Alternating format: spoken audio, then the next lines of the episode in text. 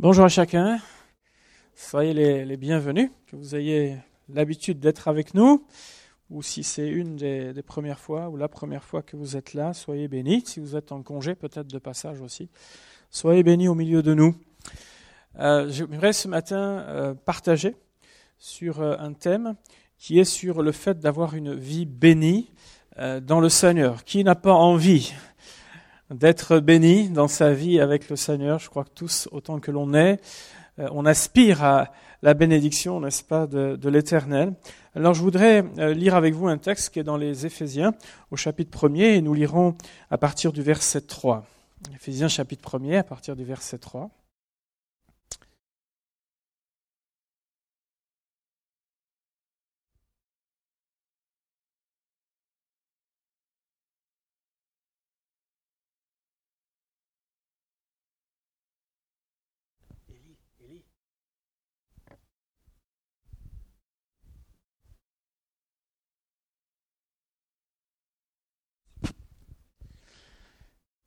Voilà ce que nous lisons. Béni soit Dieu, le Père de notre Seigneur Jésus-Christ, qui nous a bénis de toutes sortes de bénédictions spirituelles dans les lieux célestes en Christ.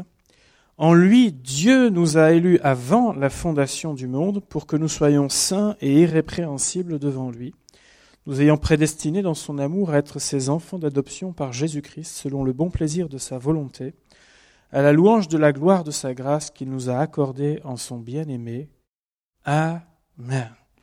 Dieu nous a bénis de toutes sortes de bénédictions spirituelles dans les lieux célestes en Christ. J'aimerais qu'on puisse se rappeler d'un point ce matin qui semble une évidence dans la parole de Dieu, mais peut-être que nous n'en sommes pas toujours conscients, ou en tout cas euh, pas de manière permanente. Euh, on le sait sans le savoir ou sans le vivre vraiment. C'est que Dieu souhaite le meilleur pour chacun d'entre nous Dieu désire que nous ayons une vie bénie en lui. Il nous est rapporté notamment dans le livre des actes qu'une grande grâce reposait sur les premiers croyants. Une grande grâce reposait sur eux tous. Maintenant, on a besoin de, quand on aborde ce, sujet, vous savez qu'il est conjugué un peu à toutes les sources là aujourd'hui. Et, euh, et, bien qu'ayant la même Bible entre les mains, euh, pas mal de gens interprètent la bénédiction de l'Éternel de différentes façons. Euh, on n'est pas tous toujours d'accord sur la, définition que nous donnons pour dire c'est quoi une vie bénie, comment vivre une vie bénie, c'est-à-dire les critères, les moyens qui nous permettent de vivre une vie bénie, et enfin, quel est le but, quelles sont les conséquences lorsque nous vivons une vie bénie dans le Seigneur. Euh, bénir, ça veut tout simplement dire désirer ou bien vouloir du bien envers euh, quelqu'un. Je sais que quand il y a notamment des occasions de, mariage, on parle toujours de la prière de bénédiction des mariés. D'ailleurs, je rappelle aux mariés que c'est pas ça. Ce moment-là qui sera un moment qui va immuniser le mariage de tout pendant toute la vie. Je, le rappelle bien pour être bien sûr qu'ils comprennent que c'est pas parce que tel pasteur a prié ce jour-là avec toute sa foi que ça immunisera le mariage de tout. Euh, mais bénir, je le dis aussi ces jours-là, parce que vous savez que quand on est à un mariage, il n'y a pas que des gens acquis, il y en a même qui viennent juste pour faire plaisir au marié, en tout cas à l'église, ils sont d'accord pour la soirée et tout ça, mais, mais c'est tout un, euh, des fois un combat pour que certaines familles viennent. Et, et moi, ce que je rappelle souvent dans ces moments-là, c'est que euh, bénir, c'est vouloir du bien. Et je pense que personne, dans ces moments-là, euh, si on vient à un mariage, c'est pas leur vouloir du mal. Non, non, tout ce qu'on veut, c'est que ça dure trois jours. Et non, non, non, on leur veut du bien. Et donc à ce moment-là, on peut s'unir ensemble, au moins pour vouloir du bien euh, à, à, ces mariés-là.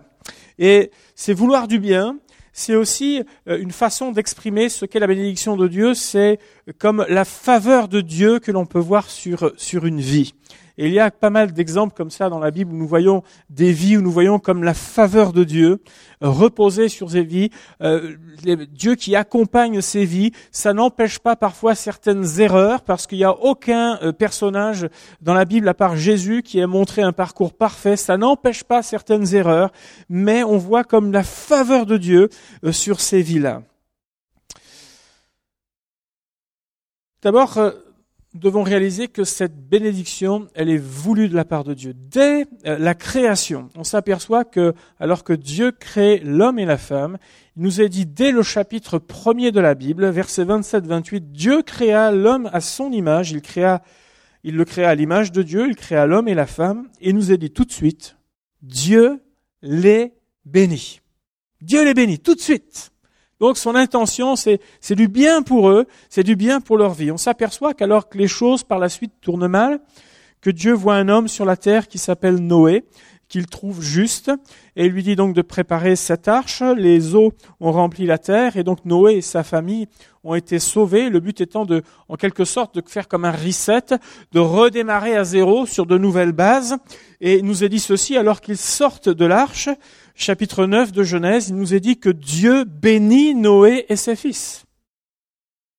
L'intention de Dieu, encore une fois, c'est de bénir cette famille et que la descendance soit bénie. Lorsque Dieu appelle Abraham, alors que les choses vont à nouveau moins bien, lorsque Dieu appelle Abraham, c'est cette volonté de mettre un peuple à part qui soit acquis à l'éternel. Et dans l'appel d'Abraham, il nous est dit, Genèse 12, je ferai de toi une grande nation. Il est dit, et je te bénirai je rendrai ton nom grand, et tu seras une source de bénédiction. Toutes les familles de la terre seront bénies en toi. Voilà encore l'intention de Dieu est de bénir l'humanité, de bénir tous ceux qui s'attachent à lui. Et des centaines d'années plus tard, après la mort et la résurrection de Jésus, l'apôtre Paul s'appuiera sur cette promesse-là que l'Éternel a déclarée à Abraham et écrira ces mots aux Galates pour dire, ceux qui croient sont bénis avec Abraham le croyant. Ça signifie que tous les croyants en Jésus-Christ aujourd'hui, euh, dont je crois et je l'espère chacun d'entre nous, nous faisons partie, nous faisons partie de cette bénédiction, nous sommes bénis de la part de l'Éternel. Amen. Eh oui, c'est une réalité. C'est que nous sommes bénis de la part de l'Éternel.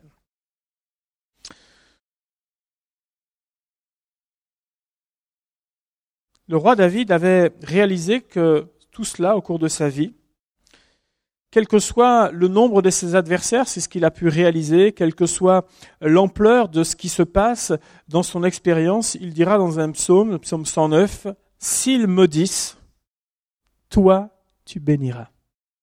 S'ils maudissent, toi tu béniras.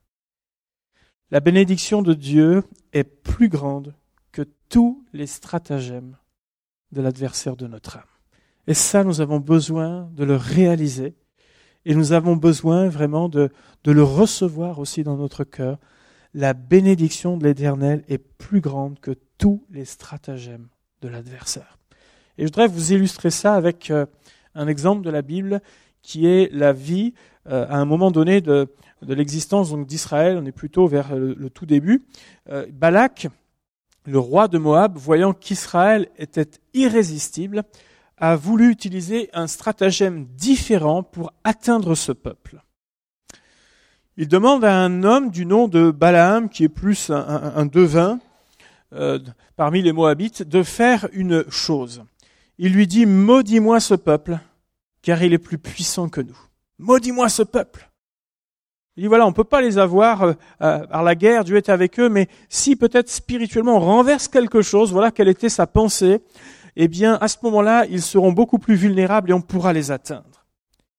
Et Dieu va parler à cet homme, à ce Balaam, et lui dire, tu n'iras pas avec eux, et tu ne maudiras pas ce peuple, car il est béni.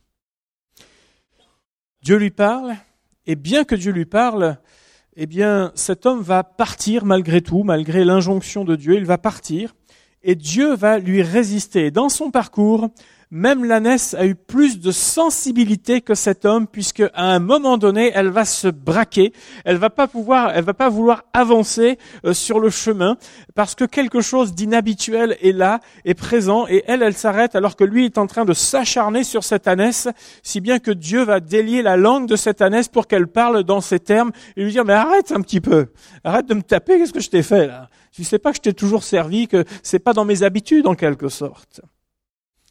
Et Dieu va ouvrir les yeux de Balaam pour qu'il réalise ce qui se passe. Et l'Écriture nous dit que Balaam vit l'ange de l'Éternel qui se tenait sur le chemin, son épée nue dans la main. Voici, je suis sorti pour te résister, car c'est un chemin de perdition qui est devant moi. Le commanditaire de tout cela, qui s'appelle Barak, donc le roi de Moab, commence à s'impatienter. Il a donné un ordre à Balaam qui semble pas compliqué. Tu vas me maudire ce peuple, et il voit que euh, il fait traîner les choses en longueur, en tout cas de son point de vue. Alors euh, Balaam va lui répondre à un moment donné. Il dira comment maudirais-je celui que Dieu n'a pas maudit? C'est un peuple qui a sa demeure à part et qui ne fait pas partie des nations. Et plus loin, il dira l'enchantement ne peut rien contre Jacob, ni la divination contre Israël. Nous croisons de temps en temps certains croyants qui vivent avec la peur de ce que les personnes de leur entourage peuvent leur faire d'un point de vue occulte, par exemple, ou dans le monde occulte, pourraient leur faire ou pourraient faire contre eux, euh, ou contre ce qui leur appartient. La réponse est absolument claire de la part de la parole de Dieu. Ils ne peuvent rien faire. Rien du tout. Dieu leur résistera. Alors bien sûr, euh, les mensonges de l'adversaire font qu'à un moment donné, eh bien certains se mettent à croire et ouvrent en quelque sorte comme une possibilité. Moi j'aimerais vous dire, fermez cette possibilité. Si Dieu est avec vous, qui sera contre vous? Le peuple d'Israël a été complètement même étranger dans cette situation, à tout ce qui était en train de se tramer. C'est Dieu qui s'en est occupé en personne. Et quand Dieu s'en occupe en personne, eh bien on s'aperçoit qu'il y a comme un frein, comme une barrière, comme quelque chose qui ne peut pas aller plus loin. À un moment donné, cet homme, même avec tout ce qu'on voulait lui payer, tout ce qu'on voulait le couvrir de biens, etc., n'a pas pu aller au-delà de ce que l'Éternel n'a pas permis.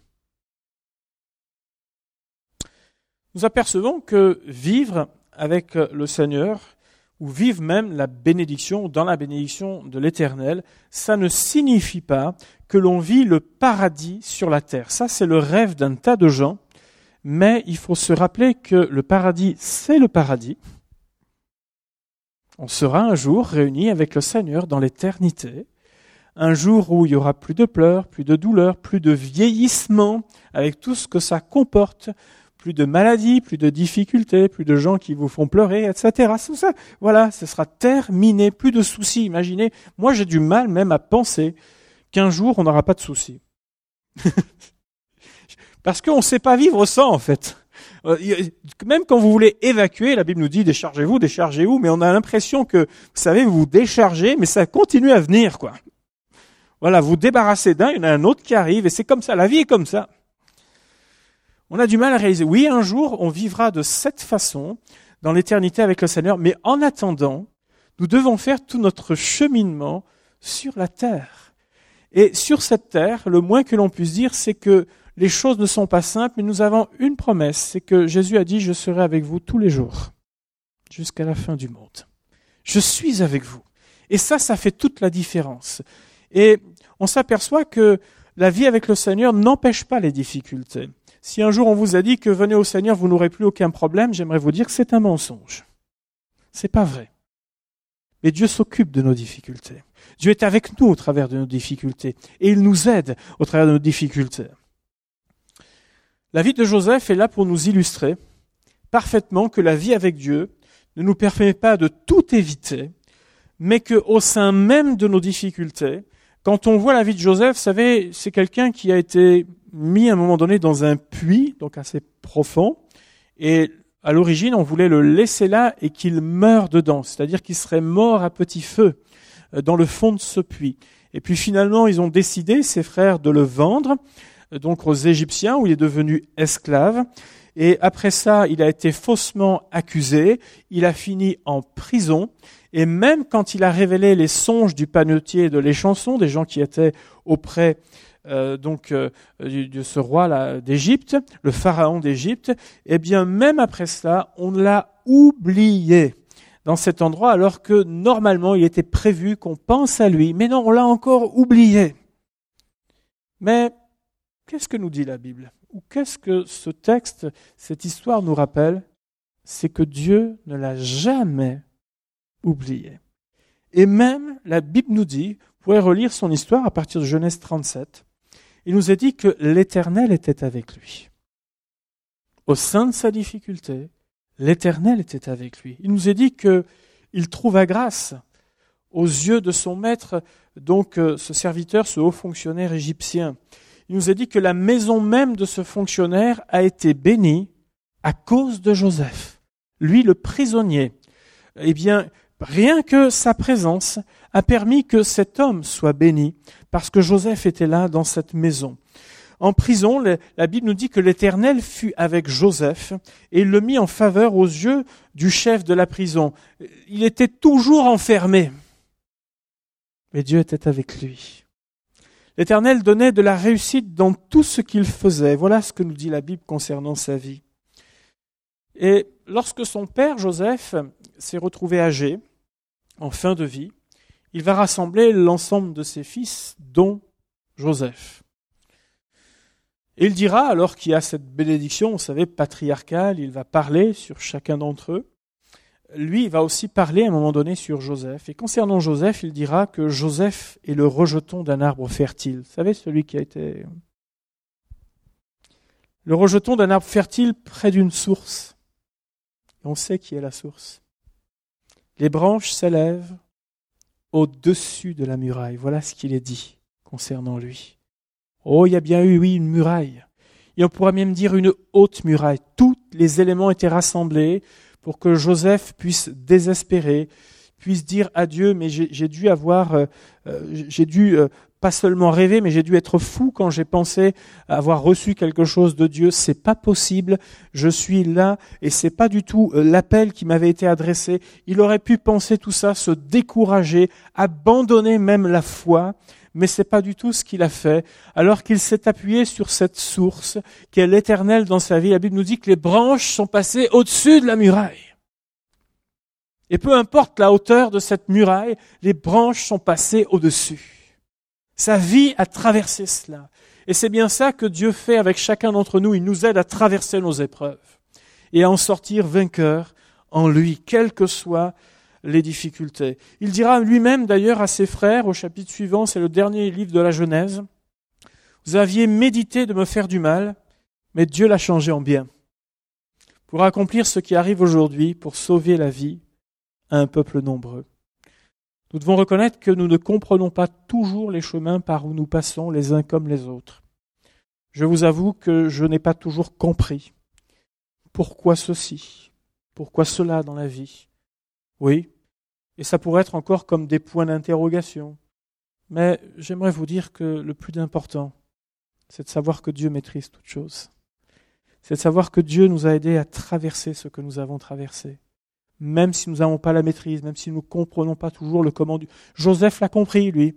Il a dit, mais oui, il m'a préparé pour un temps comme celui-ci afin que des milliers de gens puissent être sauvés de la famine.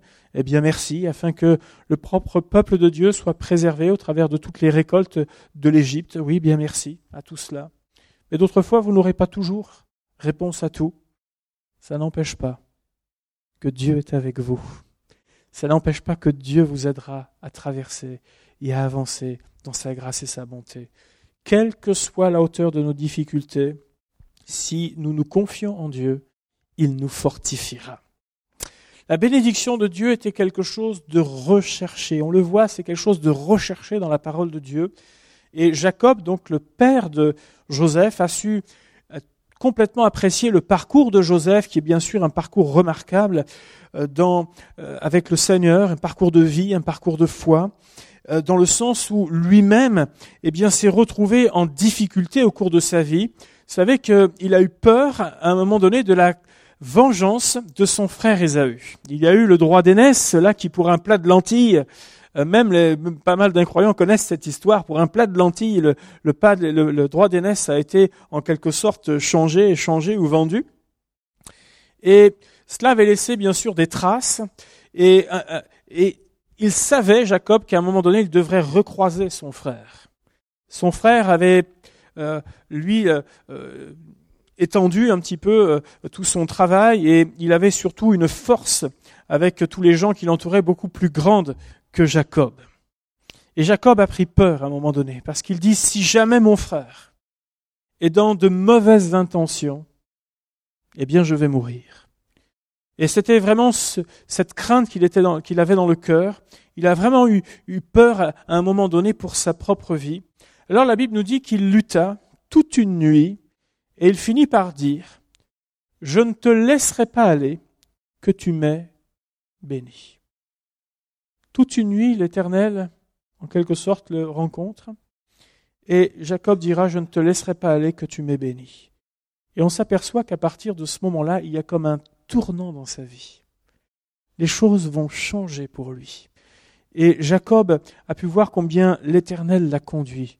Voilà un homme qui, pour lui, qui, pour qui la bénédiction de Dieu était quelque chose d'important. Je ne te laisserai pas que tu m'aies béni. Moi, je veux être rassuré que la main de l'Éternel soit sur ma vie. Voilà ce qu'a dit Jacob. Un autre personnage qui s'appelle Jabetz ou Yabetz, il nous a dit euh, que dans sa vie, son nom signifie souffrance, j'ai eu déjà l'occasion d'en parler, mais il a dit, Jabetz invoqua le Dieu d'Israël en disant, si tu me bénis, et que tu étendes mes limites, si ta main est avec moi, si tu me préserves du malheur, en sorte que je ne sois pas dans la souffrance. Et la Bible nous dit, et Dieu accorda ce qu'il avait demandé. Il demande, il réclame en quelque sorte, il dit à Dieu, écoute, bénis-moi, bénis-moi. Il y a comme une recherche dans son cœur de dire, je désire cette faveur de Dieu sur ma vie. Tout cela me fait penser à une histoire que Jésus a racontée dans Luc au chapitre 15 concernant, vous savez, cette histoire du fils prodigue. Et dans l'histoire du fils prodigue, il y a un autre fils sur lequel on s'attarde souvent un petit peu moins, qui est le fils aîné. Et le fils aîné, à un moment donné, va avoir une réaction. Réaction envers son frère pour dire, mais lui, là, il a fait n'importe quoi. Il a dilapidé tous les biens. Pendant ce temps-là, il n'a pas travaillé ici. Et il revient, on fait la fête pour lui. Et moi, je suis là tous les jours, je bosse, je fais mon activité, je suis présent, j'ai pas dilapidé quoi que ce soit, et moi, on me donne même pas un petit truc là, pour que je puisse me réjouir avec mes amis. Et la réponse du père est quand même saisissante. Il est dit, mon enfant, lui dit le père, tu es toujours avec moi, et tout ce que j'ai est à toi. Ça veut dire que ce fils aîné était tous les jours, oui, dans la maison du Père. Mais c'est comme s'il lui-même se restreignait. C'est comme s'il se privait de toutes les possibilités que Dieu a pour lui, en tout cas que son Père a pour lui, qui s'offrent à lui. Il n'a pas compris l'amour de son Père. Il n'a pas compris son Père euh, tout simplement. Et il est là, c'est comme s'il s'attendait à gagner un jour quelque chose. Vous savez, son père qu'il convoque, il dit, écoute, mon fils, tu es le meilleur. Vraiment, j'apprécie tout ce que tu fais. Et parce que j'apprécie tout ce que tu fais, il faut, voilà, je te donne ceci ou tout cela déjà. Et il s'attendait peut-être à quelque chose comme ça.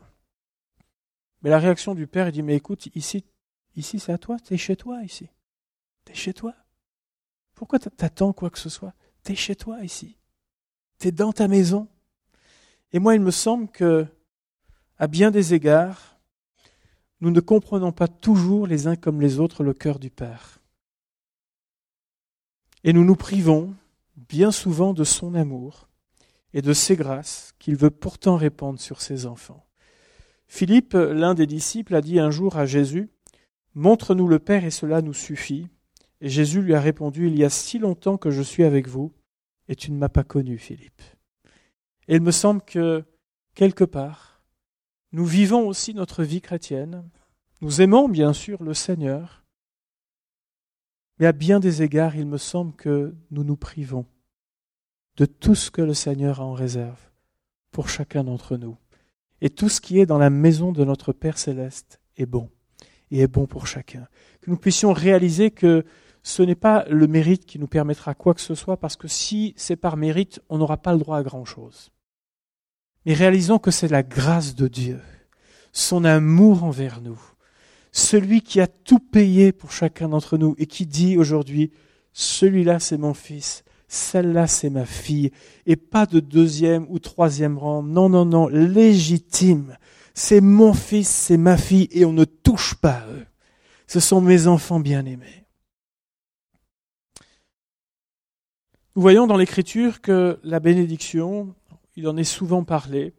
Dans l'Ancien Testament, Elle nous parle en, abondance, l'Ancien Testament nous parle beaucoup des bénédictions extérieures ou bien matérielles de Dieu envers ses enfants.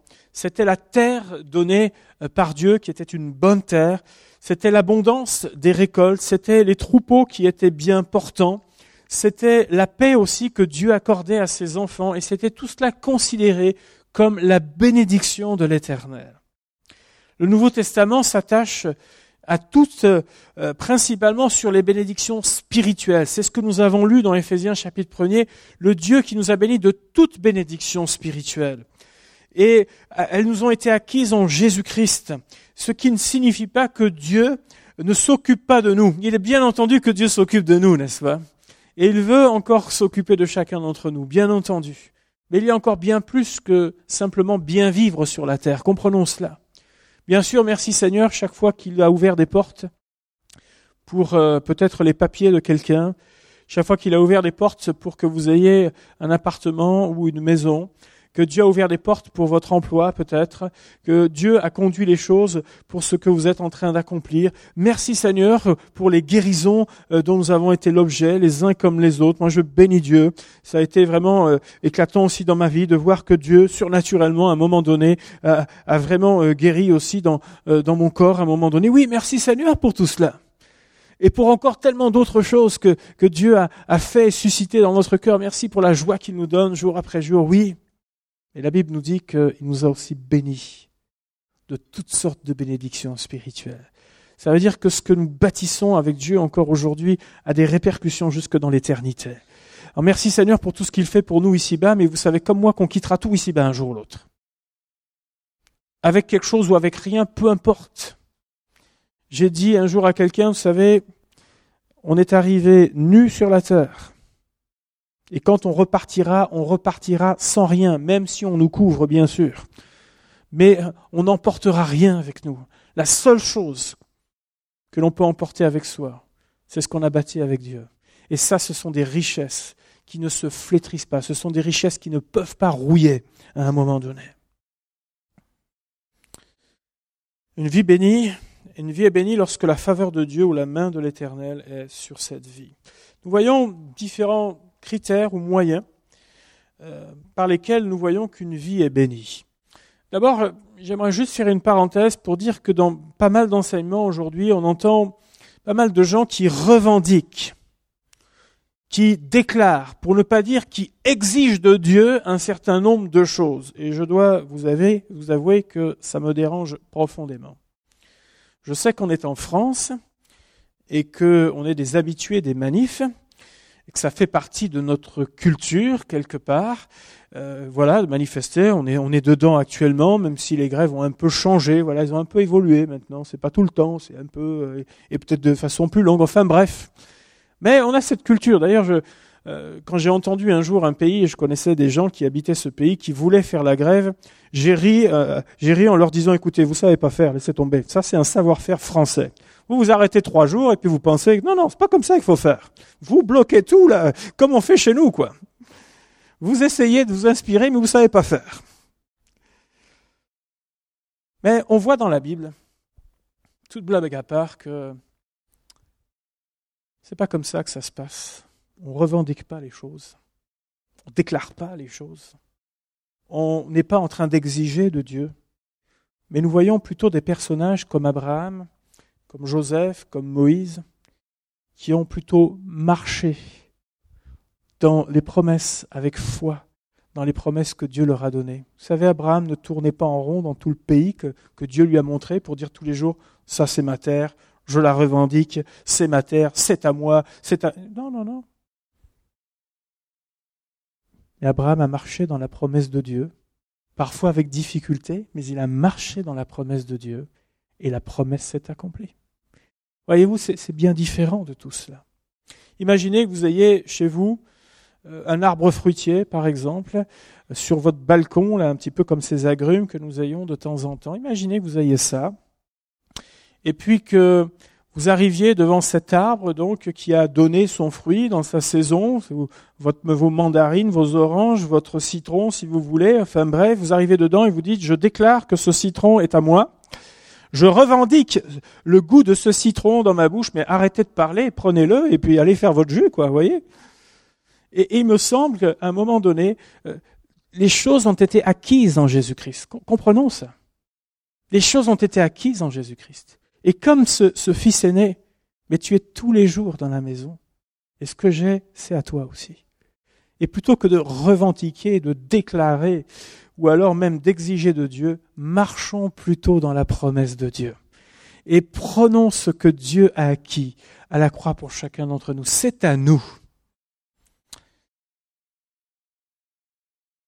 Une vie bénie, c'est une vie qui vient à la rencontre de Dieu et qui est nourrie de ses paroles. On s'aperçoit que le rendez-vous, par exemple, de Jacob, que j'ai cité tout à l'heure, a signifié un tournant dans sa vie on s'aperçoit que ce cas dans la parole de Dieu n'est pas un cas isolé, mais au contraire, c'est une histoire qui se répète souvent avec beaucoup de personnages bibliques, où on s'aperçoit que ce soit des rois, que ce soit des prophètes, que ce soit des personnes en particulier, et on s'aperçoit que lorsque ces gens s'approchent de Dieu, et que euh, vraiment ils sont devant l'Éternel, et lorsque Dieu leur parle, à certains on s'aperçoit qu'il y a un tournant à ce moment-là.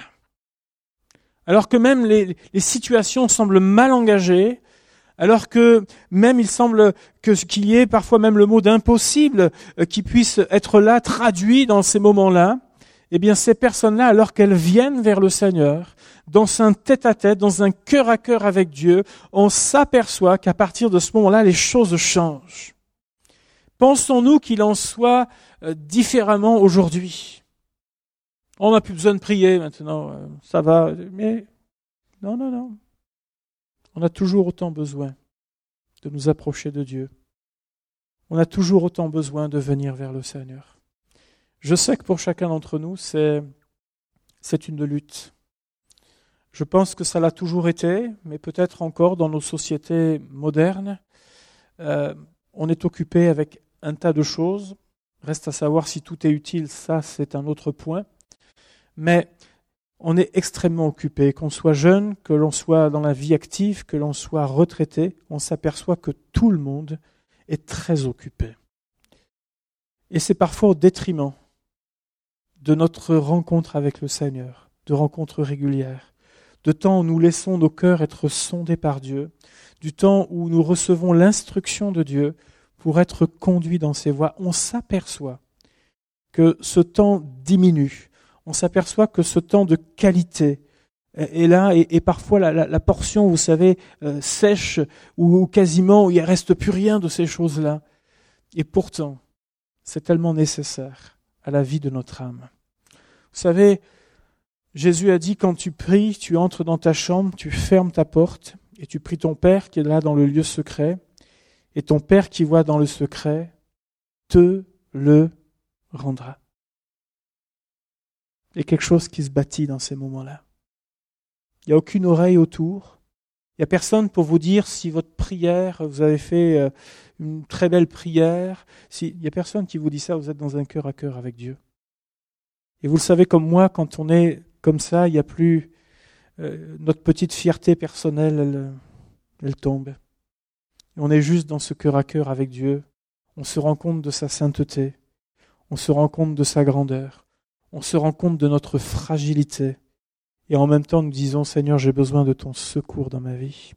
J'ai besoin de ton aide. J'ai besoin que tu m'éclaires. J'ai besoin que tu me conduises. J'ai besoin que tu m'inspires. J'ai besoin que tu, me montres quelle attitude adopter euh, de ci, de là, Seigneur. J'ai besoin de toi, tout simplement. Et la Bible nous dit que l'homme ne vivra pas de pain seulement, c'est l'enseignement de Jésus dans le sermon sur la montagne, mais de toute parole qui sort de la bouche de Dieu ma nourriture, ce qui va m'aider, ce qui va me propulser dans la vie. C'est une parole qui vient de Dieu. C'est une parole qui vient toucher mon âme. C'est une parole qui vient inspirer ma vie. Eh bien, que pour chacun d'entre nous, il en soit ainsi. Seigneur, je veux te rechercher. Je veux lire ta parole comme jamais je l'ai lue. Je veux t'écouter comme jamais peut-être je ne t'ai écouté, Seigneur. Vous savez, c'est un piège de penser que les années de vie avec le Seigneur sont pour nous un gage de garantie dans notre marche avec Dieu. Nous avons besoin du pain frais du matin. Nous avons besoin que notre cœur soit toujours sondé. Nous avons besoin que notre vie puisse passer dans ce miroir-là. Nous avons besoin d'être dans la sainte présence de Dieu. Vous savez, celui qui cesse de se nourrir dans notre vie de tous les jours, en réalité, il renonce à vivre. Arrêtez de vous nourrir dès maintenant et en réalité, vous n'allez faire que de dépérir jusqu'au moment où, euh, eh bien, votre cœur s'arrêtera. Et cesser de s'alimenter spirituellement, c'est aussi cesser de vivre spirituellement. Ô combien nous avons besoin, jour après jour, d'être nourris encore par le Seigneur. La parole de Dieu nous parle aussi dans une vie bénie avec lui, elle nous parle de l'obéissance de la foi. Euh, l'apôtre Paul a bien compris cela lorsqu'il va rappeler dans cette même épître qu'il a écrit que Dieu nous a bénis de toutes sortes de bénédictions spirituelles. Lorsqu'il va dire deux chapitres plus loin, chapitre 3, il va dire à cause de cela, je fléchis le genou devant le Père. Il dit pas je revendique. Il dit pas j'exige de Dieu. Mais il dit je fléchis le genou devant le Père, duquel tire son nom toute famille dans les cieux et sur la terre, afin qu'il vous donne, selon la richesse de sa gloire, d'être puissamment fortifié par son esprit dans l'homme intérieur, en sorte que Christ habite dans vos cœurs par la foi, afin qu'étant enraciné et fondé dans l'amour, vous puissiez comprendre avec tous les saints quelle est la largeur, la longueur, la profondeur et la hauteur, et connaître l'amour de Christ qui surpasse toute connaissance, en sorte que vous soyez jusqu'à toute, soyez remplis jusqu'à toute la plénitude de Dieu. Voyez-vous, il y a là un programme, je dirais, spirituel euh, énorme, un héritage énorme que Dieu nous laisse, mais ça commence, ce texte, l'apôtre Paul commence en disant, je fléchis le genou devant Dieu. C'est-à-dire que je, fléchis mon cœur, je fléchis ma volonté, à celle du Seigneur. J'accepte le joug doux et léger du Seigneur afin de suivre ses voies et de suivre son enseignement. Tout commence là, dans cette attitude de cœur. Et vous savez, parfois, dans cette façon d'exiger, dans cette façon de déclarer, il y a beaucoup d'arrogance, me semble-t-il. Et Dieu ne nous appelle pas à l'arrogance, mais Dieu nous appelle à considérer qu'il est l'éternel, que nous sommes ses enfants et c'est avec beaucoup de respect que nous venons auprès de lui. C'est avec un cœur entier, en, simplement demandant sa grâce, son appui, son secours dans sa vie. L'obéissance nous enseigne, l'écriture nous enseigne que l'obéissance vaut mieux que les sacrifices. Et un cœur qui sait s'incliner, un cœur qui sait fléchir devant Dieu, qui ne va pas se chercher d'excuses dans la présence de Dieu, mais plutôt le secours et la grâce de Dieu, verra la main de l'Éternel se poser. La Bible nous enseigne aussi un autre point, et je terminerai par là ce matin, c'est que la grâce de Dieu sur nos vies, la faveur de Dieu sur nos vies, elle est déversée lorsque nous-mêmes nous bénissons. Un Pierre chapitre 3 verset 9 nous dit ne rendez pas mal pour mal ou injure pour injure, elle nous dit bénissez au contraire car c'est à cela que vous avez été appelés afin d'hériter la bénédiction bénissez afin d'hériter la bénédiction. Le cœur qui sait bénir, la personne qui sait bénir dans la vie, eh bien c'est quelqu'un qui sera aussi arrosé de la part de l'Éternel. Voilà ce qu'enseigne l'Écriture. Nous voyons que Dieu a vraiment un regard particulier dans l'Écriture envers toutes les personnes vulnérables. Nous le voyons dans l'Ancien Testament avec la veuve, avec l'orphelin, avec l'étranger nous voyons Dieu mettre un point d'honneur à ce que ces gens ne soient pas oubliés, à ce qu'ils ne soient jamais oubliés. Et même dans le Nouveau Testament, c'est quelque chose qui se perpétue. Les gens en difficulté ne sont pas oubliés. Nous voyons que cette solidarité, cette générosité était présente dans le cœur même des premières églises. Et vous savez, il y a différentes façons d'être généreux. On peut être généreux, bien sûr, avec nos biens financièrement à soutenir l'œuvre de Dieu. Et merci Seigneur pour tous ceux qui ont ce cœur-là. Mais nous pouvons aussi être généreux dans l'investissement que nous avons auprès de personnes. C'est-à-dire dans le temps, être généreux avec son temps. Vous savez, c'est une chose de dire à quelqu'un que Dieu te bénisse. Bien sûr qu'on peut le souhaiter de tout notre cœur. et qu'on le dit sincèrement, je, je le crois. Mais parfois, bénir quelqu'un, ça va au-delà simplement que de lui dire que Dieu te bénisse. Ça veut dire parfois, je vais prendre du temps avec toi parce que je sens que tu as un besoin. Je vais m'asseoir avec toi et on va s'écouter ensemble. On va prendre du temps parce que tu es peut-être perdu, désemparé. Ta vie est peut-être en ce moment en train d'être balayée. Et j'aimerais que tu puisses retrouver le cap avec le Seigneur. Et ça, ça se fait pas simplement en disant que Dieu te bénisse. Mais ça se fait en prenant du temps avec quelqu'un. Généreux dans le temps. Généreux dans l'écoute, dans la disponibilité. Généreux dans notre disponibilité envers le Seigneur. Vous vous souvenez d'Ananias qui a dit, ben, j'ai besoin de toi pour aller prier pour Saul de Tarse. Oh oh La personne qui massacre les églises, là C'est moi que tu veux envoyer pour prier? J'ai dit, ne t'inquiète pas, il a changé, tu peux y aller, t'inquiète pas. Mais cet homme a été disponible dans les mains de Dieu. Il a fait ce que Dieu lui a, demandé, et nos Saul de Tarse a recouvré la vue. Il a été rempli du Saint-Esprit. Disponible entre les mains de Dieu. Je suis généreux dans le sens où je suis disponible généreux dans notre accueil bienveillant envers chacun. Que les gens soient de votre culture ou ne soient pas de votre culture. Qu'elles soient de votre milieu ou pas de votre milieu. Chacun a le droit d'être accueilli. Parce que, remarquez la, la façon dont Dieu nous a accueillis chacun d'entre nous. Pas dire, mais t'es qui, toi? Non, non, non, il nous a accueillis avec bienveillance. Il nous a aimés même avant la fondation du monde. Et il me semble que pour chacun d'entre nous, nous devrions avoir ce même regard. Seigneur, je veux apprendre à accueillir en ton nom, comme toi tu m'accueillerais, Seigneur. Est-ce qu'on peut imaginer, moi je ne sais pas, imaginer le Seigneur là, au milieu de nous, qui nous accueillerait les uns après les autres Comment le ferait-il? Eh bien, c'est de cette manière-là que nous devrions apprendre aussi à nous accueillir les uns les autres.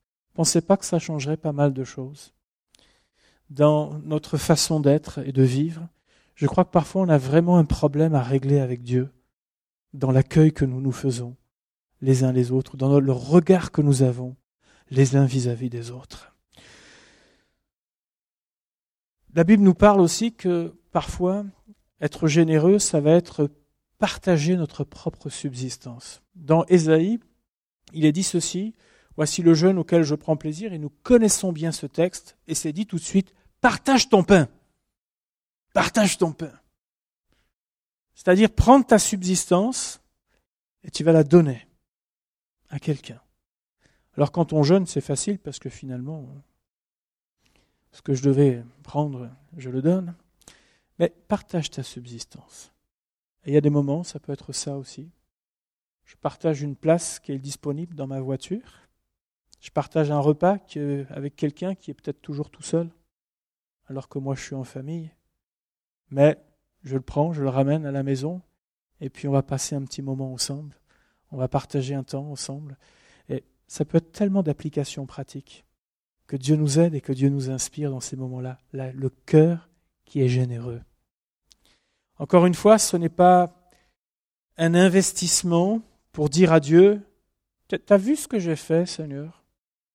Maintenant que tu l'as vu, tu vas me bénir au centuple, hein, Seigneur. Hein. Ah, c'est bien comme ça que ça fonctionne. Hein. Mais c'est une manière de manifester le cœur de Dieu.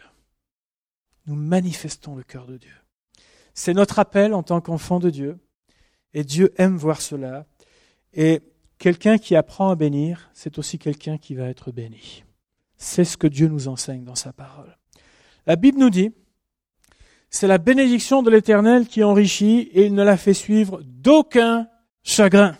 Alors merci Seigneur pour cette bénédiction qui touche nos vies, nos cœurs, et je prie que chacun d'entre nous, nous n'ayons pas l'attitude du fils aîné dans la parabole du fils prodigue, mais que nous comprenions, que nous sachions que nous sommes les enfants bien-aimés du Seigneur et que Dieu a en réserve pour chacun d'entre nous tant de choses à vivre dans notre vie qui auront des répercussions jusque dans l'éternité, ne nous privons pas de la grâce de Dieu, parce que nous y avons le droit, sans même avoir besoin de revendiquer.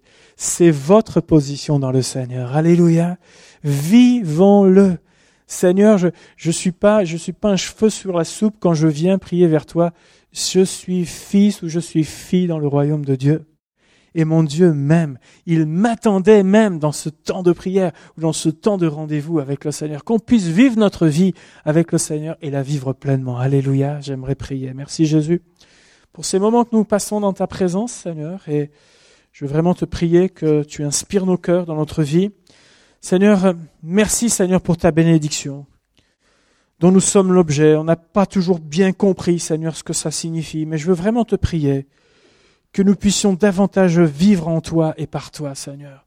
Aide-nous, Seigneur, à puiser en toi tout ce dont il est nécessaire pour vivre notre vie de chaque jour. On a tellement de luttes, de combats, parfois de soucis, de difficultés, des choses qui nous font peur parfois. Mais nous savons que dans ta présence, les branches s'élèveront au-dessus de la muraille, Seigneur. Alléluia.